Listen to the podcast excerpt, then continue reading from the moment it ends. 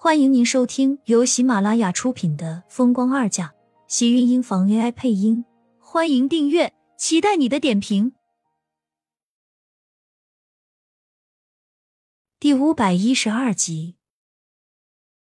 他真的很喜欢偌大的房间内，一整面墙都是窗，没有拉窗帘，即使关上灯，整个房间也都像是飘在了云端一样。月光可以洒满房间的每一个角落。窗外整个锦城的彩灯，他都可以轻而易举的看清楚。他还记得自己第一次看到这些斑斓的霓虹灯的时候，他心里是震撼的。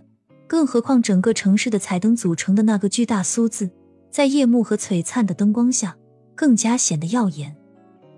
那种灼灼的灯光，竟然让苏浅觉得炫目。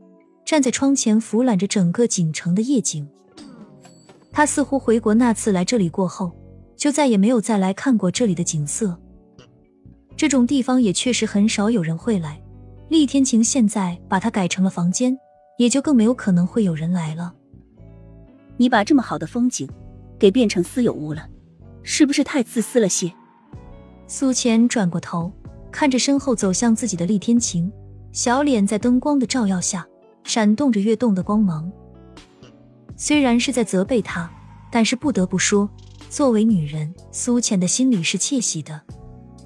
女人天生就喜欢闪亮亮的东西，还有出其不意的惊喜，这些总是会让女人心动。厉天晴走上前，将她揽进自己的怀里，转过身，从身后抱住她。两个人站在窗前，看着窗外的风景。深夜的锦城，灯光依旧璀璨夺目，那个苏字也显得格外清楚。这样的风景，还是不要让别人看到的好。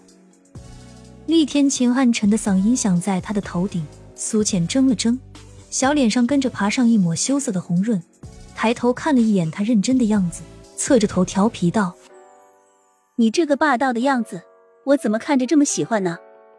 他脸上的笑容啄了厉天晴的眼，深邃的黑眸微微沉了沉，放在他腰间的大手猛然用力。将苏浅整个人都似乎要揉进自己的怀里，猩红的唇瓣是那种凉薄的弧度，嘴角勾起一抹邪似的笑，坏坏的越加迷人。他低下头，靠近他的脸颊，身上的气息和温度都打在苏浅的脸上，将他整个人都包裹在他的气息下。随着他的压境，苏浅竟然忍不住红了脸，咬了红唇，眼中泛着潋滟。你。你干嘛？不是喜欢我吗？靠近一点，让你多看看，这样是不是看得更清楚一些？厉天晴低笑道，眼底的余光透着邪魅，明显就是在逗他。苏浅被他故意的样子逗得有些气恼，可是偏偏厉天晴那张俊脸靠得自己太近，他连想要推开他的机会都没有。我。他才刚刚试着想要开口，就被厉天晴突然低下头，重重的亲吻在他的唇瓣上，迅速夺占了他所有的呼吸。整个身子一紧，一阵天旋地转之后，苏浅被抛落在了身后的大床上，厉天晴的身子也随之压了下来。新婚夜，我们这么浪费，是不是不太好？厉天晴低沉的嗓音里透着一丝压抑，苏浅勾了勾唇。双手抵在他的胸前，眨着眼问道：“春宵一刻值千金吗？”谁知道厉天晴很是认真的点了点头：“你懂得就好，再浪费下去，天都快亮了。”可是明天还要赶飞机，太累了。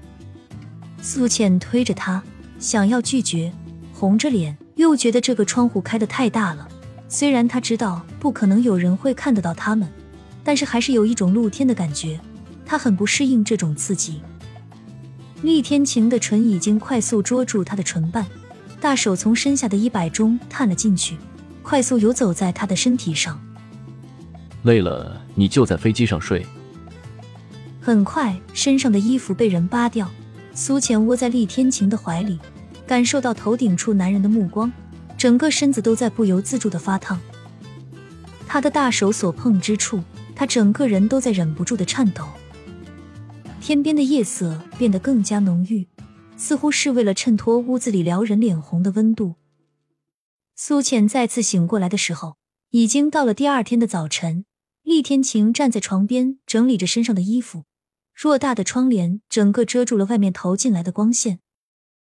房间内竟然还是昏暗的，开了一盏橘黄的床头小灯。厉天晴转身看他醒过来，低下头在他的额间印了一记亲吻。把衣服换上，饿不饿？要不要吃点东西？苏浅看到床边放着折叠好的衣服，又看到厉天晴也换了新的。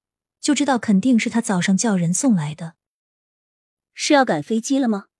那我们的行李是不是要回去拿？苏浅一边换着厉天晴为他准备的衣服，一边不忘记问道。整个屋子里带着他们欢爱后残留的味道，暖暖的让人留恋。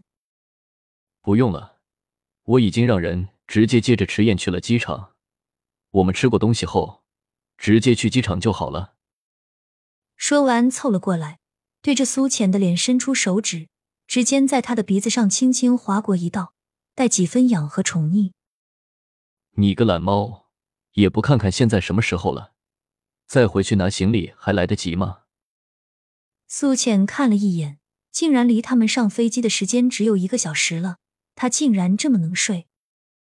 原本心里还有些懊恼自己太贪睡了，看到厉天晴含笑的眸子，忍不住抬头瞪了他一眼。你还好意思说？还不是你？我怎么了？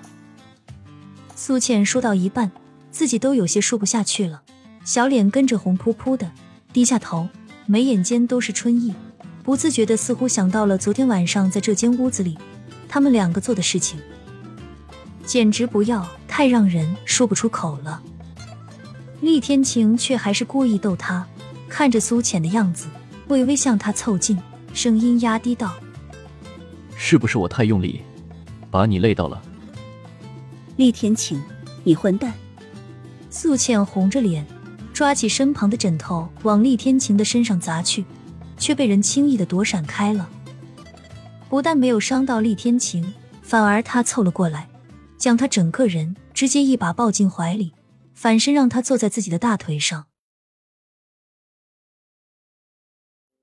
亲们，本集精彩内容就到这里了。下集更精彩，记得关注、点赞、收藏三连哦！爱你。